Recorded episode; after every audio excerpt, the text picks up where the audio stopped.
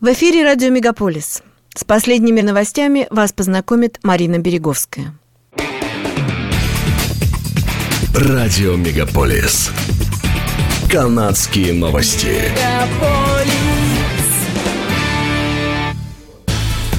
Правительство Канады приняло решение передать украинским войскам еще четыре танка «Леопард-2» в дополнение к четырем уже отправленным. Эта техника находится в Польше, где канадские инструкторы обучают украинские экипажи управлению этими машинами. Кроме того, Канада направит на Украину 5155 миллиметровых боеприпасов, заявил премьер-министр Джастин Трюдо. Также федеральное правительство объявило в пятницу, что предоставит Украине более 32 миллионов долларов для укрепления безопасности и стабилизации страны.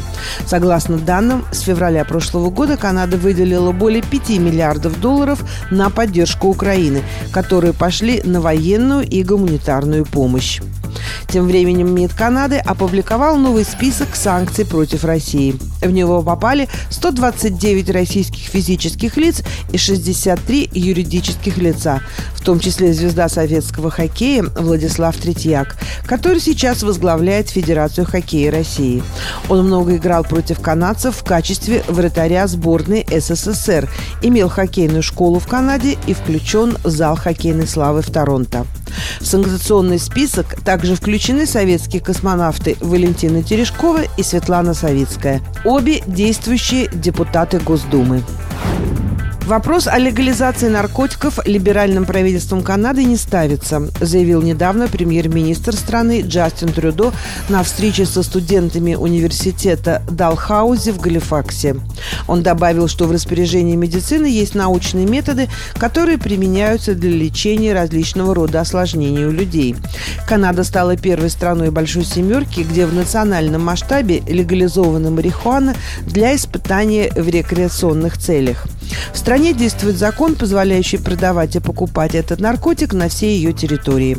Каждому жителю Канады старше 18 лет разрешается также хранить до 30 граммов каннабиса и даже выращивать в собственном доме не более четырех растений конопли для личного потребления. Сторонники легализации полагают, что подобный шаг позволит удержать подростков от употребления каннабиса и уничтожить черный рынок этого наркотика. Технический гигант Google решил, что лучше лишить канадцев доступа к новостям, чем платить журналистам за их работу. На прошлой неделе Google подтвердил, что блокирует доступ к онлайн-новостям менее чем для 4% всех канадских пользователей. По словам компании, это является ответом на закон либерального правительства об онлайн-новостях, против которого она выступает. Законопроект требует, чтобы цифровые гиганты, такие как Google и Meta, которым принадлежат Facebook и Instagram, заключили сделки, чтобы компенсировать канадским медиакомпаниям отображение или предоставление ссылок на их новостной контент. В 2023 году в Канаде вырастут цены на алкоголь. 1 апреля, когда вступит в силу очередное повышение ставок акциза на алкоголь, налог на пиво, вино и спиртные напитки увеличится на 6,3%.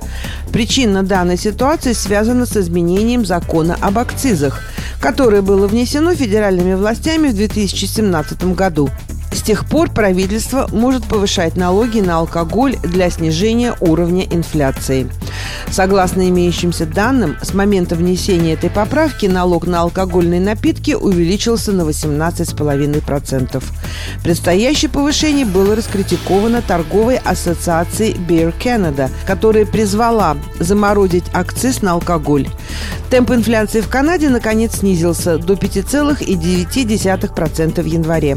Однако, несмотря на это, стоимость продуктов питания по-прежнему растет. Здание парламента Онтарио нуждается в капитальной реконструкции. Эта проблема назревала многие годы, но теперь стала неотложной. Свинцовые трубы и асбест в стенах, допотопное паровое отопление и другие элементы инфраструктуры вынуждают правительство провинции к принятию этого решения.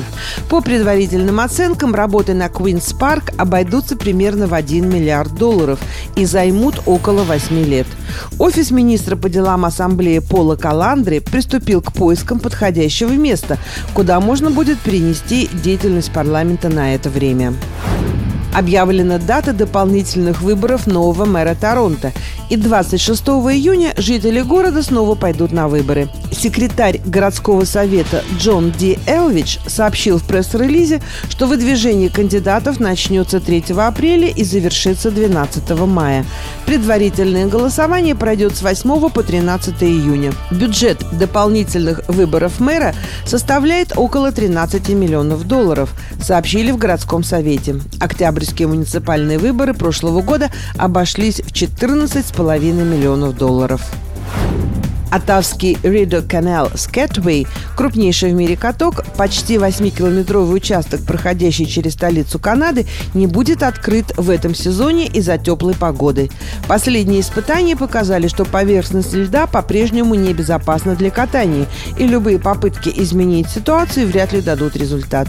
С уменьшением количества холодных дней в последние зимы будущее знаменитого катка остается неясным примеру, в прошлом веке более холодные зимы с температурой воздуха ниже 15 градусов позволяли эксплуатировать каток больше одного месяца в году. По прогнозам, к 2080 году в Оттаве будет всего 10 таких холодных дней в году. Это были канадские новости на радио Мегаполис Торонто, которые для вас провела Марина Береговская. Не переключайтесь.